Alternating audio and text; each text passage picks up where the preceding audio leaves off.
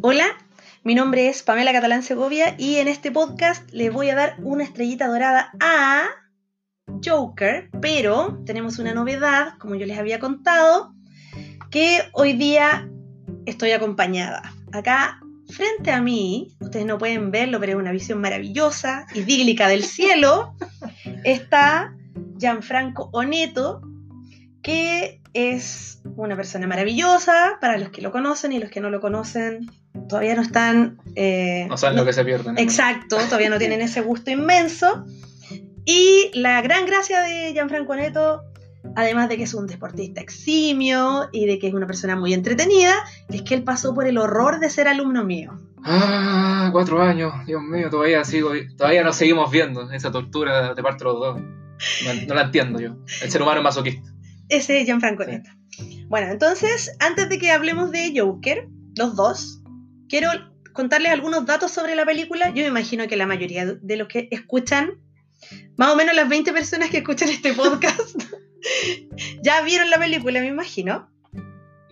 Eh, datos. Dirigida por Todd Phillips, fue estrenada en el Festival de Venecia el 31 de agosto del año pasado, 2019 en Chile se estrenó el 3 de octubre, 15, 15 días perdón, antes de que quedara la Z.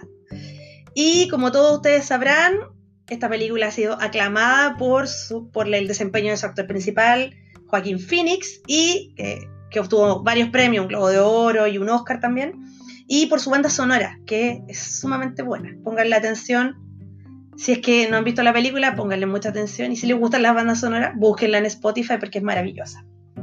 Querido Gianfranco, yo quiero saber por qué tú elegiste esta película para nuestro podcast. bueno, primero, Pamela, gracias en verdad por darme la, bienvenida tan acaloradamente para todo nuestro público. El por qué elegí esta película, mira, al principio yo no tenía tantas ganas de verla porque yo no soy tan fan ni tampoco soy tan no, no, tengo como mucho mucha cultura en, los, en lo que es cómics porque yo nunca leí un cómic en verdad. Tengo sí un par de libros que tratan de pero nunca lo he pescado tanto. En verdad no sé por qué creo que es por el tema de habiendo tantas ya líneas temporales uno no sabe por dónde partir y encontrar como el principio de todo ya es como medio latero entonces uno yo por lo menos lo he dejado de lado en verdad y en verdad yo dije puta el Joker nunca no, no, he visto ni la saga de Christopher Nolan, no conozco mucho a Batman, no conozco mucho al personaje, sé que es un, tipo que está loco, que en alguna historia se bañó en algún desecho químico y por eso tiene ese aspecto y esa personalidad, pero más allá de eso no sabía yo. Entonces la dejé pasar. Pasó el tiempo, sí, y vi un montón de críticas, tanto positivas como negativas de la película, entonces yo comencé a decir, bueno, es una película de superhéroes, bueno, superhéroes, o un supervillano en este caso, como, no sé, puede tratarse de Marvel, y Marvel no tuvo tantas cosas no, levantó tanto vuelo en ese sentido. Entonces yo dije, algo tiene esta película. Entonces comencé a ver los trailers, comencé a ver análisis, obviamente sin spoilers, y encontré uno súper bueno y ahí yo dije, ya, tengo que ver esta película en algún momento, después de, octubre y noviembre. Y cuando la vi me impactó tan demasiado, en verdad, teniendo en cuenta las explicaciones que me habían dado ya, me impactó harto, porque es la primera vez que yo, yo creo que es la primera vez que se trata... a se trata de presentar un personaje de una manera tan humana, porque si pensamos, no sé, quizás películas de otros personajes famosos, tanto de DC Comics como de Marvel, sí pegan un poco en el estereotipo del superhéroe, quizás te lo, o de supervillano, te lo muestran un poco como a pinceladas de lo que es él, de su motivación y listo, vamos haciendo la película y en verdad como que yo nunca he sentido tanta conexión con un personaje. Hay personas sí que tienen conexión, no, yo con el Capitán América la sufrí cuando le pasó esto, o a, Bruce Banner, no, también, pero yo en verdad como que no, era como medio claro para mí los personajes, pero esta película en verdad me encantó porque eh, como es tan humana. Uno puede hacer un poco ya de catarsis también con el personaje, sentir un poco sus pesares, sus malestares, el día a día, y uno incluso puede sentirse hasta identificado con lo que le pasa. Súper. Em, yo creo que esta, esta, idea de que, el, de que el personaje sea tan... Me encantó lo que dijiste, porque en verdad no es plano, es todo lo contrario. Nosotros, la película nos, nos hace una inmersión en, en la psicología de, de Arthur Fleck. Y cuando nosotros hablamos, porque al final, para contarle a, los, que escuchan este podcast, nosotros empezamos a hablar de la película por una cosa random y luego dijimos, ya sí, podcast de esto. Y justamente tenía que ver con, como con el viaje psicológico que, al que asistimos en el fondo, a la transformación de Arthur Fleck en Joker. Ah, si se escuchan unos martillazos, yo tengo que contar que mis vecinos eligieron este momento, no tienen respeto por mi podcast, para martillar. ¿ya? Pero no significa nada, imagínense que es Arthur Fleck en el piso de arriba pegándole a alguien. Sí, sí, Punto. Entonces, del viaje, volvamos al viaje de ver, Arthur Fleck hacia A todo, esto, Joker. eh, a todo esto, eh, sin desmerecer el trabajo que hizo Ledger en su momento, pero obviamente él está enmarcado dentro de un personaje, entonces él siguió las mismas pautas. Por eso yo considero un poco más, un poco más, un poco mejor a, a Joaquin Phoenix que Ledger, pero obviamente Ledger hizo un trabajo espectacular en el momento que él fue el guasón. Pero como dije, estaba dentro de un marco y tenía que actuar dentro de esa misma corriente. Mm. Y en cuanto a ese viaje, Gianfranco, Mm. eh, ¿cuáles crees tú que son los momentos clave? Eh, mira, en verdad, momentos clave para, para que Arthur Fleck vaya convirtiéndose en lo que es ya finalmente el Joker es muy. Puede ser uno, pueden ser todos los momentos, ahí va uno viendo, en verdad.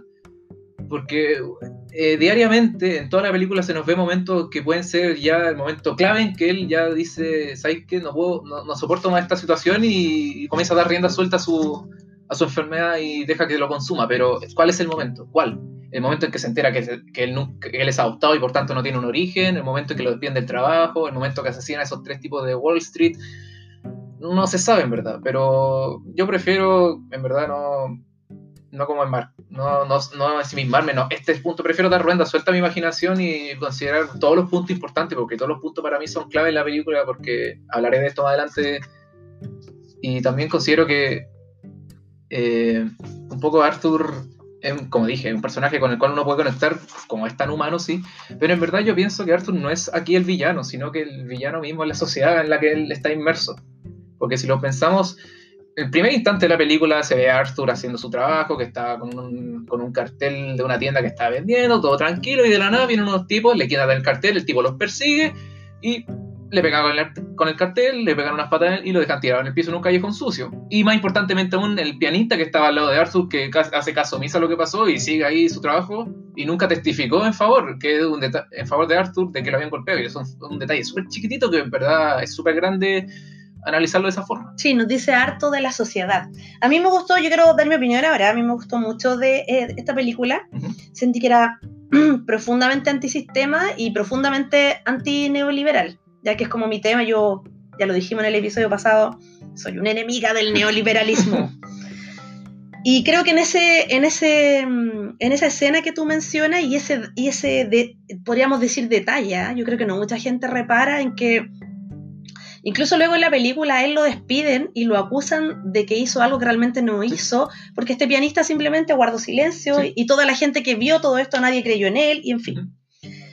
Muestra un elemento que es muy de nuestro tiempo y de nuestra cultura de mercado y neoliberal, que es que estamos, vivimos en una cultura profundamente individualista en la que el otro no importa.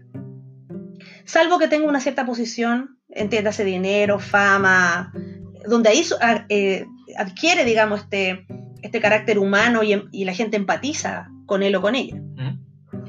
Eh, ¿Te parece a ti que es una película tan antisistema? Eh, no sé si decía antisistema, pero critica varios puntos de, la- lo que es la sociedad actual, obviamente. Por ejemplo, el punto más recalcable es que Arthur básicamente es abandonado por, en especial, las grandes personas que son las que financian como su programa de medicamentos. Básicamente, un día llegan, ¿saben qué? Tenemos que recortar presupuesto y básicamente no le importa lo que pase con sus pacientes, listo, y ahí queda él, sin, sin posibilidad de entrar, sin posibilidad de nada. Y también, la, obviamente, una plante- yo vi que plantea una necesidad urgente de inclusión. ¿Por qué? Pues hay que, ver, hay que darse cuenta de, como de los planos exteriores de la ciudad. Hay un montón de personas vagabundas. Quizás, ah, obviamente, Arthur no es el único enfermo mental de la ciudad, pero como la, socie- como la sociedad está planteada de esta forma, ellos básicamente están abandonados a su suerte. Y es como un poco lo que pasa actualmente, como nosotros no tomamos tanto en cuenta, como por ejemplo los vagabundos que están tirados en la calle, o incluso los mismos niños del Sename. Mm. ¿cachai? Entonces ya sí, no, sí, a favor de, de todas esas causas, pero en verdad como que nadie está dispuesto a hacerlo en el fondo. Y dejamos que nuestro discurso se lo lleva el aire. Sí, se Son- diluye. Son, son no, muy vacíos. en ese no hay sentido. acciones concretas como para integrar. Bueno, la, la película tiene un montón de ejemplos porque no solamente son, no sé, no solamente el- lo- los enfermos mentales personificados en Arthur Fleck, sino que, por ejemplo, el enano. Sí, Yo creo que el sí. personaje del enano muestra, pero brutalmente, cómo, incluso dentro de un mundo de excluidos, como son las personas que trabajan disfrazándose de payaso, Sí. que ya un trabajo, como lo muestra la película, bastante decadente. Incluso dentro de ellos se reproduce el maltrato de la sociedad, y en este caso se personifica en este enano. Otro tema que también eh, lo que tú mencionabas que ha levantado mucho vuelo es como el tratamiento de las mujeres afrodescendientes. Por ejemplo, la vecina o la psicóloga o, o psiquiatra. Eh, claro, están así como también eh, atendiendo como, o vinculándose con personas que están en los extremos de la sociedad, en situación de abandono, y se comen toda la violencia de vuelta. Eh, hablando, hablando de todo este tema de la sociedad y de la violencia, eh, el punto que más, me, que más quisiera como recalcar de esta película es que como que yo siento en lo personal que Arthur no es, eh, no es como la atracción principal, por así decirlo, sino que él es producto de... A lo que me refiero. Para mí, yo he visto hartas reseñas, harto análisis de esta película, y yo ya comparto la opinión de que la ciudad gótica o Gotham es en sí el personaje principal, porque es el que causa que Arthur llegue a todos estos extremos. Porque si nos fijamos, siempre eh, los, que, los, menos, los menos afortunados tienen que vivir el día a día la violencia de este sector bajo de la ciudad. Y es básicamente vivir de la- con la ley del más fuerte. O sea, el que puede zafar de alguna situación hostil, perfecto, pero si tiene que someter a otro, lo va a hacer. Como se vio, ah, por ejemplo, en del tren. Quizás estos tipos de Wall Street eran de, de otro barrio, pero se vieron superior a, a nuestro protagonista y por ende pensaron, ah, tengo más poder que él, ¿sabes qué? Puedo hacer lo que quiera. ¿Cachai? Y antes de eso estaban tratando de hacer lo que ellos querían con una mujer mujer. que iba sola en Sí. el metro y que la estaban acosando, y los tipos estaban borrachos, pero se sentían que podían hacerlo porque eran poderosos, adinerados, blancos, en fin. Eh, también me gusta cómo se retrata en lo que es plano exterior esta película, porque si nos fijamos en otras películas como en la de Christopher Nolan, que son las que más resuenan en verdad, si uno se fija es como si estuviese ambientada en Nueva York la película. Pero un Nueva York normal, no hay nada cambiado, quizá, no sé, el solo nombre de la ciudad es el único que cambia. Pero si nos fijamos acá, hay que darse cuenta de todos los edificios que están con graffiti, el transporte público destrozado, los basureros desbordados, sin, no, no hay nada, eh, los ratones gigantes, que de hecho se ven en la película, uno tiene que ver y pasan ahí entre las personas. Y eso también da como sentimiento de estar como atrapado en un agujero del cual es muy difícil salir o si no tenéis los contactos buenos, vaya a quedarte ahí y te vaya a morir ahí. ¿Cachai? Y también obviamente el apartamento de este tipo que en verdad yo encuentro que es un factor muy importante, del cual hablaré más adelante en lo que es el desarrollo del personaje. Y obviamente la gente que lo rodea también va cumpliendo ese papel de, de ser como alguien opresivo. Y no hablo solo de, un, de dos personas, sino hablo de la sociedad entera. Mm. Porque van, básicamente ven a Arthur como un tipo loco al cual lo ignoran y mantienen toda la distancia con él, pero en verdad no saben el trasfondo que este tipo tiene para estar de esta forma y por tanto, al no entenderlo, porque la gente, porque el humano reacciona eh, de manera miedosa a lo que es, a lo que es totalmente desconocido, obviamente ellos se van alejando y no le prestan ayuda cuando lo que más necesita Arthur es ayuda de, la- de las personas. Pero obviamente al no saber tratar, tratarlo, prefieren, no sé, que yo con este tipo no me junto. Y obviamente, Arthur no tiene como los medios como lo tuviera una persona normal como para quitarse ese estrés de encima, como no sé, salir con amigos, ir a la playa, ir al gimnasio, qué sé yo. Y en, en cambio, como está tan atrapado en ese submundo, él lo único que tiene por hacer es tragarse todos esos problemas y ya después eso termina siendo una olla presión y que explotó, evidentemente. Hay otra cosa ahí que entretenía, porque si uno piensa cómo él busca manejar las angustias diarias, el rito diario que él tenía para sentirse mejor era ver el programa Sí. de Murray. Y este programa, eh, él lo gozaba, se imaginaba que formaba parte de él y todo lo demás, pero ya no- en el- cuando la película avanza y vemos que hasta Murray Se burla de él. se burla de él, es como que ni siquiera tiene ese escape mental de un lugar más apacible que la realidad que vive y todo comienza a ser horrible. O sea, como para apoyar lo que tú Sí. dices.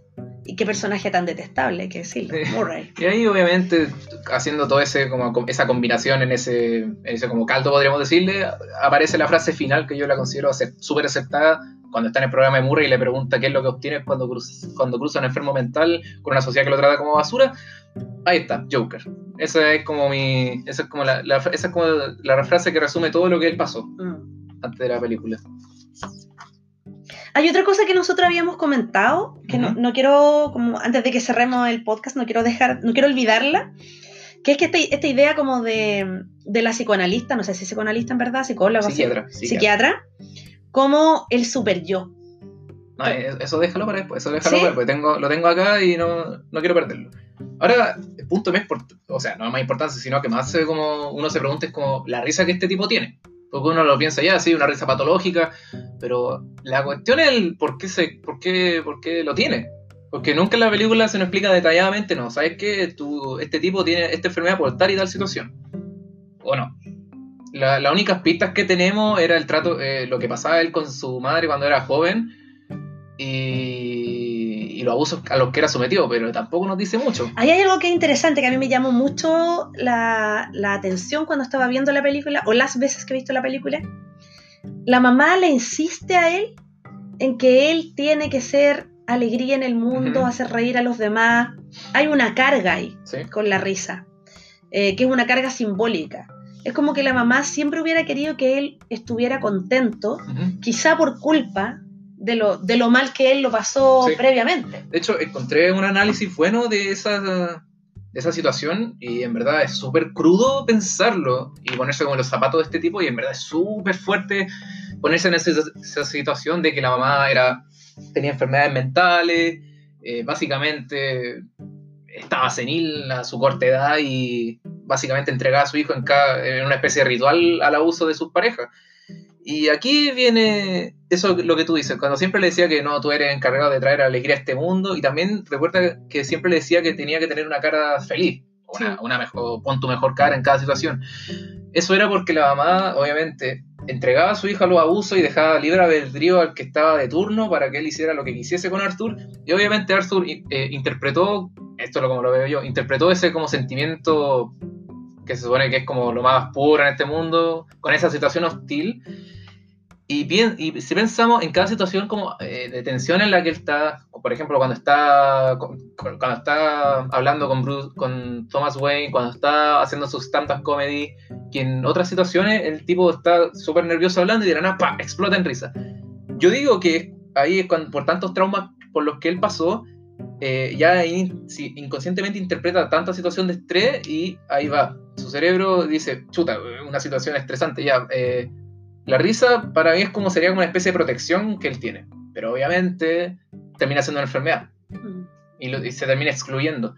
Y aparte, si se fijan en la escena en la que la mamá dice que cuando le dicen que encontraron a Arthur atado a un radiador en, muy mal estado, ella dice, nunca lo escuché llorar, por, eso mismo, porque al decirle tantas veces que, tenía que estar feliz, siempre poniendo su mejor cara, Arthur ya reemplazó la risa por el llanto por la risa. Mm. Ah, también algunas veces se, combinaba, pero obviamente predominaba la risa, pero con la, mm. con la cara del, de, dolor máximo, en verdad. Mm. Ahí hay una, cosa de la película que a mí me parece súper interesante, porque yo cuando la vi la primera vez, pensé, sí, es verdad, no es hijo de Thomas Wayne, y la, y la mamá inventa esta ficción. Y luego leí una entrevista de Tom Phillips, en que decía que Thomas Wayne en realidad era tan poderoso que sí era capaz de transformar la realidad de la madre de Arthur Fleck. Y me pasé a la otra hipótesis, a la hipótesis, en verdad, en verdad, es hijo de Thomas Wayne, quien lo, ocultó por la mala, y producto de esa violencia de Thomas Wayne, esta madre lo puede, es capaz de exponerlo a este niño a situaciones súper violentas. Yo creo que es una cosa valiosa de la película que permite doble, triple, cuádruple lectura en ese, en ese ámbito, porque ambas cosas son perfectamente posibles. Creo que le agrega un saborcillo interesante eh, a, lo, mucho que se puede decir. También si pensamos, la mamá también podría ser como el personaje más malvado en lo que es la película. Porque ya sí, está Murray que se burla frente de Arthur frente a todo su público, está Thomas Wayne que obviamente niega todo lo que pasó con su madre, está, y, después está la madre, pero uno ve a la mamá como una vieja senil nomás, pero en verdad si lo pensamos, una persona con una enfermedad mental que quizá adoptó un niño a la mala y estuvo harto años así hasta que hizo los papeles correspondientes, que prácticamente le robó su vida y después al Arthur asesinar a su, a su supuesta madre, quedó como, como alguien, compensándolo bien, quedó como alguien sin origen, porque él ni, ni él mismo sabe de dónde viene, no tiene, no tiene de dónde sacar información de dónde él viene, y la única persona que es Thomas Wayne, obviamente ya le negó todo, entonces él, ahí quedó como si estuviese en, un en una especie de purgatorio, Mm, como que no tuvo no tuvo ni comienzo y tampoco va a tener un final, ¿no? es como una cosa súper rara. mm. A mí me gusta la lectura de, de que realmente sea el hijo de Penny y de Thomas Wayne, pero que eso. eh, ella, una lectura un poquito más. mm, A ver cómo decirlo. eh, una psicología como la psicología del abuso, ¿no? Ya que Penny sufrió tanto abuso de parte de Thomas, lo reproduce en el hijo. Y le, y le traspasa a él la rabia que tiene contra Thomas por el abandono que ha sufrido. Y lo abandona. Es, ot- es otra, es- es una cosa bien entretenida porque se puede leer de las dos formas. En cualquier caso, todo lo que pasa con Arthur Fleck es súper lamentable. Sí, sí. Y de cualquier manera, que una madre le niegue 30 años de su vida eh, al hijo la identidad del padre, que es, como dice el, el sticker, hueona, Qué brutal. Hueona, qué brutal. Ahora, eh, tocando el un punto que dije al principio, bueno, que dijimos, que dijimos antes de grabar el podcast, era el tema de la controversia que tuvo el Joker en su salida, que era que muchos decían que no, que glorificaba la violencia y que enaltecía a las personas malas. Y según yo, compartiendo los análisis que he visto, en verdad no es como eh, glorificar la violencia es como tú estar en el cine y sentirte bien, ¿no? como, oh, qué bacán eso, esa escena de disparo, ese auto que explotó y cosas así. Uno acá cuando ve la escena de violencia, que son muchas, uno queda como súper como helado, no sabe qué responder, no sabe, no sabe cuál es tu reacción. Son terriblemente. Yo, a mí me dolió el pecho toda la película. Porque al principio, en la escena que te dije, del que lo acorralan en el callejón y lo terminan masacrando, es como... mm, ch- Chuta, encima acompañado con la banda sonora que está genial, uno queda como súper incómodo y dice, chuta, ¿qué pasó? ¿Qué cresta pasó acá? Si hace dos, hace dos segundos este tipo estaba bailando de lo más feliz y ahora está tirado. ¿Cachai? O cuando al tipo lo despiden injustamente y le pega y le pega y le pega a la basura, te Sí. da, tú no entiendes la rabia que él siente. Y, y- y la misma escena del metro que ya uno, uno piensa como, oh, aquí viene la acción y en verdad uno ve, porque al principio ya sí, el tipo se está defendiendo del tipo que lo comenzó a pegar, pero a otros dos quizás los mató por gusto. No, y ahí y- viene, la- ahí viene lo más... no, y luego lo- baila. Y, lo- luego luego, baila. y luego termina bailando en un, baño, en un baño sucio, entonces uno queda pensando con un sabor amargo, es como, chuta, la mea, volá igual, ¿cachai? Entonces decir que no, que esta película enaltece también a los, a los villanos como de- es como lo mismo que te decía, se culpa a la obra o al producto en vez de a la, y a la persona que excelsa de todo cargo. Como, no, no, es- no, no va, no, Sí, yo no hay tampoco. manera. Yo tampoco creo que la, la película glorifique la violencia, no. Es, es una película súper dura de ver, sí. Sí. es una película que contiene explícitamente violencia, sí, estamos de acuerdo, pero por eso mismo tiene una clasificación que no es para niños de 6 años. O Exactamente, sea, exactamente. y, y, o sea, el que, el que se va a senti- sentir contento, no sé, en esa, en esa escena del departamento cuando mata al compañero de trabajo, Sí. es porque ya está Sí. enfermo de la cabeza de Sí. antes. El resto de nosotros estamos pegados al asiento así como con che tu madre, qué miedo. Sí. Otra cosa. Entonces, decir ciegamente que el Joker es una película que, va- que fue la causante incluso del estallido social, como dijeron algunos, no, pero se pudo relacionar harto con el mundo real, entonces fue como una especie de factor. Quizá, eh, obviamente, no fue el detonante ni mucho menos, pero de que pudo agregar un poco de, de pizca a la, a la comida, sí. sí. Yo, yo recuerdo, yo fui al cine a verla el 5 de octubre. Recuerdo haber salido primero y que me costara como media hora volver a hablar después de la película porque estaba súper angustiada. Pero parte de la conversación después de la película fue, oye, esta ciudad gótica es Chile. Como no hay políticas de salud mental, la los desposeídos, los que tienen poco dinero, están en un abandono total. eh, las ciudades están sucias terriblemente, las personas acomodadas viven, viven en una realidad paralela que no tiene idea de lo que está viviendo el, el resto. Entonces sí, yo creo que el- es súper loco ver que esas condiciones de vida eh, se vinculan con, con algo que es mundial en realidad, porque Joker ha sido un exitazo en todos lados y todo el mundo habla de que la ciudad y, y la, y la ciudad- la sociedad que se representa ahí tiene que ver Sí. con la sociedad en la que vivimos. Se lo he escuchado a argentinos, se lo he escuchado a brasileños, se lo he escuchado a gringos también. Eh, pero a, los chilenos con, el estallido social no hace mucho sentido, yo creo, como la, representación de esa sociedad con, esta que, ahora finalmente queremos cambiar. Exactamente. Ahora, otro, ahora, uno de los puntillos más importantes de la película, obviamente, la banda sonora que tú comentaste y acompaña, que acompaña muy bien cada episodio, tanto violento como triste de la película que tiene. Eh, si la comparamos con películas de acción, como se le dijo al principio, no tiene como ni uno de estos como impactos repentinos y de la nada comienza la, la, canción, porque si te fijáis, la, la banda sonora comienza, en situaciones ya que tú cachai que va a pasar algo raro, comienza súper suavecito y de la nada comienza ya a sonar más fuerte y ya de la nada, ¡pum! viene como el estribillo, por así decirlo, viene la parte, el plato fuerte de la, de la banda, pero ese plato fuerte está acompañado del momento más violento en ese momento, ¿cachai?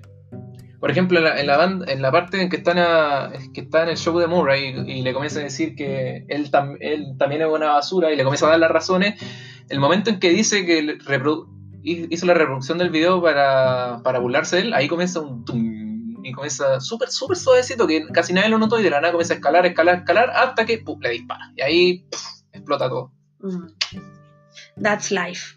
That's life. Ay, Dios mío. A ver qué otra cosa tengo por aquí. No, yo, yo quiero que vayamos al punto este. Me dijiste que lo habláramos después. Yo estoy muy ansiosa porque este punto del, del, de la psiquiatra con el super yo, yo creo que es genial.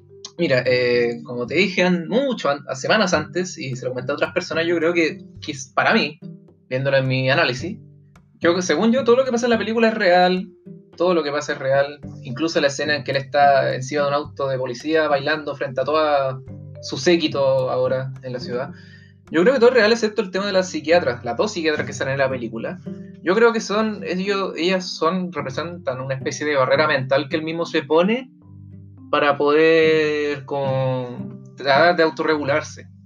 Ahora, el tema de las pastillas no le, no lo he tratado de procesar, no lo he tratado de como, no, no lo he tratado, no he tenido como el tiempo de trabajarlo bien todavía para formar, como tratar de, relacionarlo con él. Pero mientras, el tema de la psiquiatra para mí es un tema súper como pesado en ese sentido, porque si nos fijamos, primero las dos psiquiatras, su aspecto físico. El primero que se nos da es una mujer quizás de unos 50 años, quizás ya con facciones bien, bien marcadas, y aparte la cara que tiene eh, es como que representa que ya está cansada de su trabajo y del trato que tiene, que tiene que ver a Arthur todo, todas las semanas, poco menos, y está como un montón de canas y así. Encima da, hay que ver el lugar donde se desarrolla esta, este personaje, porque si nos fijamos, su, primeramente su oficina está hecha mierda, está llena de papeles, llena de carpetas, llena de reservas de medicamentos, llena de quizás que otras cosas, y está muy desordenada. Es muy oscura. Es muy oscura, es muy pequeña, entonces, eh, y viendo cómo es Arthur, cómo, cómo, se siente Arthur en, este, en estas habitaciones, da como para relacionarlo, por, relacionarlo, porque yo considero que esa primera parte, esa, como, ese plano que nos dan representan como la mente de que tiene la como la mente que. No, lo mismo, igual. La psique que tiene Arthur ahí, la psique que tiene Arthur en ese momento, o cómo se siente él, o cómo está. ¿Cachai? Porque si nos fijamos que esté todo desordenado, que haya poco espacio para, moverse, que está tan oscuro, quizá nos dé una, como una pista de cómo está el personaje mentalmente hablando. Porque mm. obviamente está hecho mierda. Simbólicamente, nos muestra la, la, mente de Arthur. Sí, simbólicamente nos muestra la mente de Arthur y que está bastante agobiado por todos sus problemas, porque mm. quizás cada parte de la oficina representa distintos problemas que él tiene en su día a día. ¿Cachai? El tema, no sé, que tiene poco dinero, que, la que tiene una madre enferma, que el jefe lo trata mal, que sus amigos lo tratan mal, que, no, que su carrera de stand-up comedy la ve muy lejana de comenzar, o que le vaya bien si es que la comienza, y un montón de cosas. Si nos fijamos después en la psiquiatra del final de la película, es muy diferente, es muy diferente porque se ve una persona mucho más joven, o si es que tienen la misma edad, no la aparenta.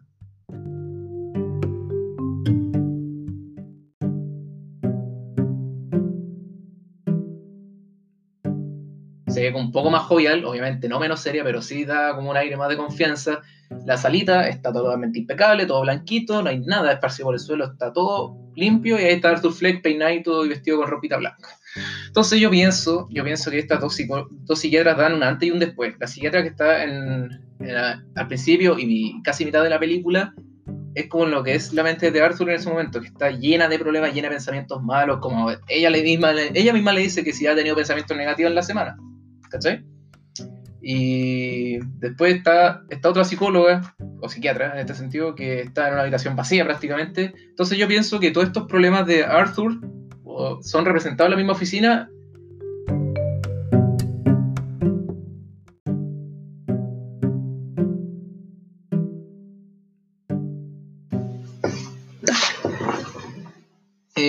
Esto comienza a mostrarse como que él ya está liberado de todo como atadura dentro de lo moralmente correcto, porque si nos fijamos, Arthur en, la primera, en las primeras escenas se está como tratando de someter al mismo, porque no, no, deja que su risa flore, no trata de estar totalmente concentrado en su conversación, pero obviamente al final está cagado la risa, está, uh, está gozando todo lo que pasó o todo lo que piensa en ese momento.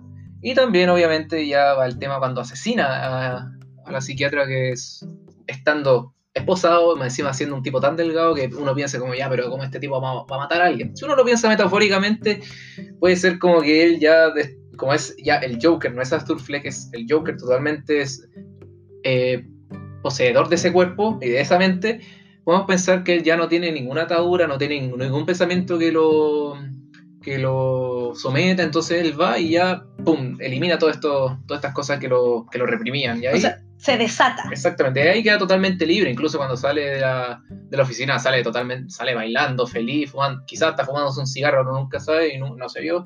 Quizás sí, en la escena final se vio como un guardia persiguiéndolo, pero si nos fijamos bien, este guardia nunca lo atrapó. ¿Cachai? Sí, yo creo que eso es súper interesante, que en la última toma, esta película me gusta a mí porque deja hartos, elementos como para la interpretación del, espectador. Entonces, no es accidente que nosotros vemos que él va corriendo, que está el zapato con sangre, que, que deja la huella con sangre, que lo persiguen, pero no vemos que lo atrapen. No, vemos que lo atrapen. Y aparte la música es súper es súper alegre, entonces da para pensar como chuta, ya quizás acá ya estamos tratando con el guasón propiamente tal. También hay otras interpretaciones que me gustan de esta película, por ejemplo, eh, que este, esto, toda esta película es netamente un relato de alguien que estaba totalmente fuera de, fuera de sí. Y si nos fijamos en detalles pequeños, pero súper relevantes en verdad, en, la escena del tren, por ejemplo, cuando el tipo mata a estos tipos de Wall Street, si nos fijamos, el tipo dispara ocho veces su arma y por regla general los revólveres tienen seis balas. Y también, si nos fijamos, cuando le dan sus medicamentos, la psiquiatra le dice, viejo, ya te estamos dando siete medicamentos, ¿para qué quieres más? Si nos fijamos cuando llega a su departamento y saca Ay, se, me fue la palabra. ¿Los, frascos? Eso, los frascos con sus medicinas, si nos fijamos, no son siete, son tres. Y más adelante sí, vemos más frascos, pero no son siete frascos tampoco. Entonces, sí, yo me guío también por esa teoría de que es un relato y como es un el relato de alguien enfermo, hay ciertos como lagunas, por decirlo así, agujeros, agujeros argumentales que no tienen cómo rellenarse, entonces se dejan, él los deja así nomás. Uh, o lo complementa de otra forma que tampoco tiene que ver.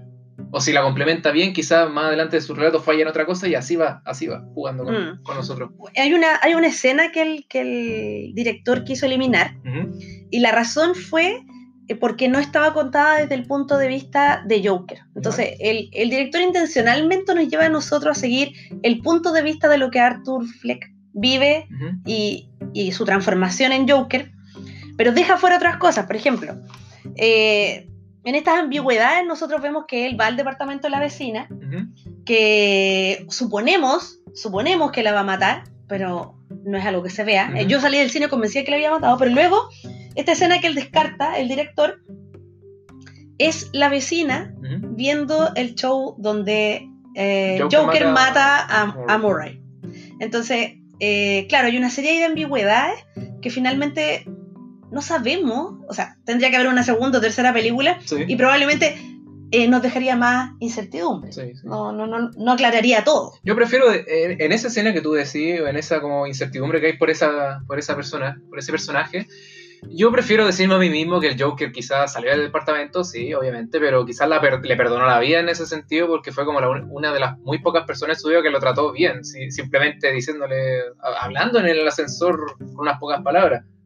Porque quizás qué tan solitario tiene que ser alguien para, para ver a, que alguien le hable un par de palabras, decirle hola, ¿cómo estás? y ya imaginarse un mundo con él. Es como, igual es un poco fuerte y crudo, en verdad, pensarlo así. Ese, ese nivel de soledad que, que te haga identificar un hola, que es una, es una cosa súper cotidiana, súper que no significa nada, finalmente salvo abrir la comunicación o Sí. pasar un momento incómodo, transformarlo en un único momento como de, de relación emocional y vinculación con un otro. Ujú. Te habla de una soledad que es brutal.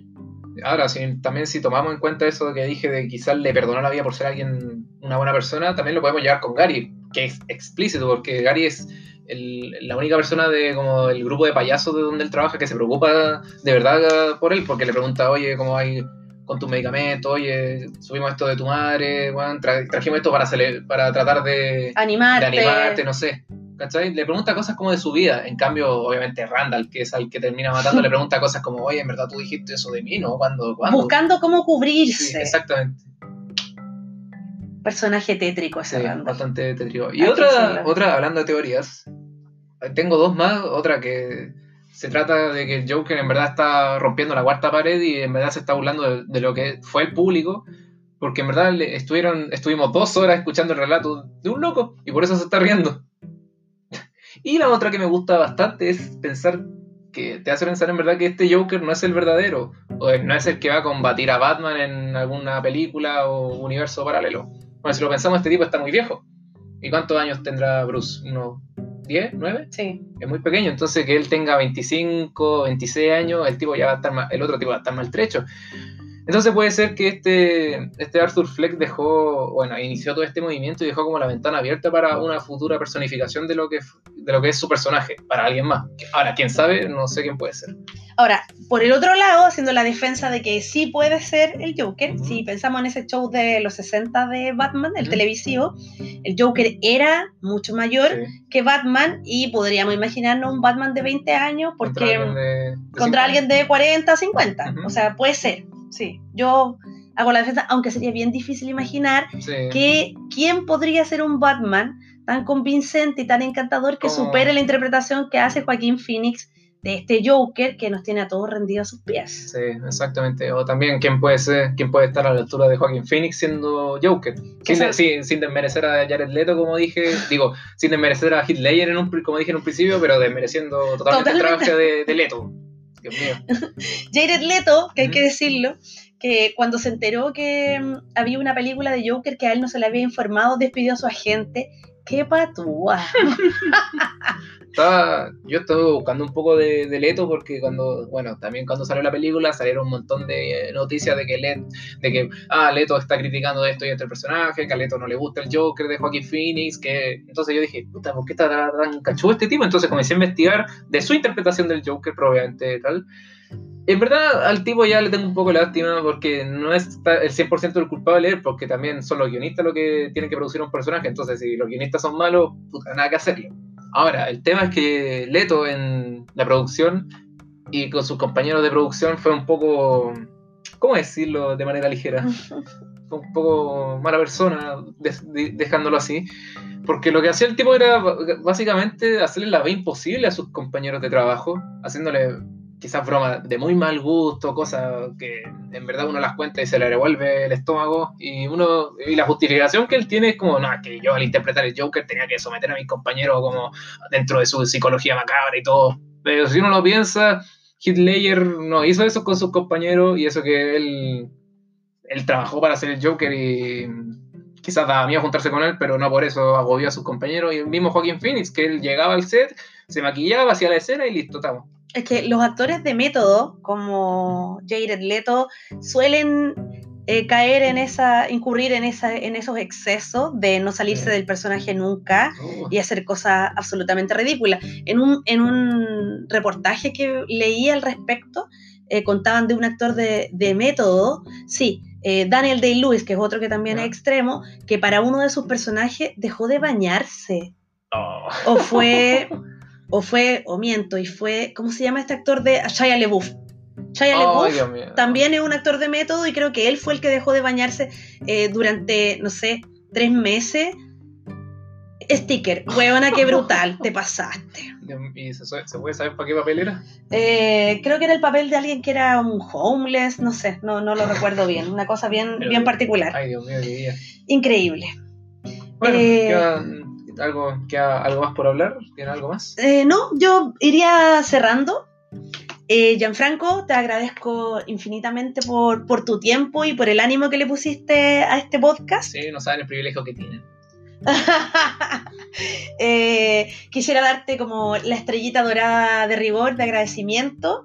Contarle a los que nos escuchan que eh, no todas las ediciones van a ser así. Ah. Eh, una vez al mes vamos a tener un invitado de honor, igual como tuvimos hoy día a Gianfranco. Eh, pero la próxima semana ya vamos a hablar de. Voy a estar yo hablando de alguna película. Todavía no he decidido de cuál, así que acepto sugerencias. Así que gracias, Gianfranco, por haber venido. De verdad, bacán eh, estar contigo en, en esta Ojalá, ocasión. ojalá esas estrellas doradas hubieran sido juntos para la PSU cuando lo di. Y decirle a los que están escuchando que si llegaron hasta acá también se merecen una estrellita dorada. Mil gracias por escuchar y que la fuerza los acompañe. Nos veremos en otro episodio, jóvenes, cuando Pamela quiera tener el agrado de la. Ay, se me fue la palabra otra vez. Ahora que está acabando el podcast se quedó mudo. Uy, Dios mío. Me volví tímido. Gracias a todos Sí. y avísenme, avísenme qué película quieren que comentemos y a quién les gustaría que invitáramos. Si les gustó Gianfranco, avísenme. Nos vemos, gracias. ¿Podemos invitar a Piñero, no? Eh, yo creo que esa sí que es no. Ah,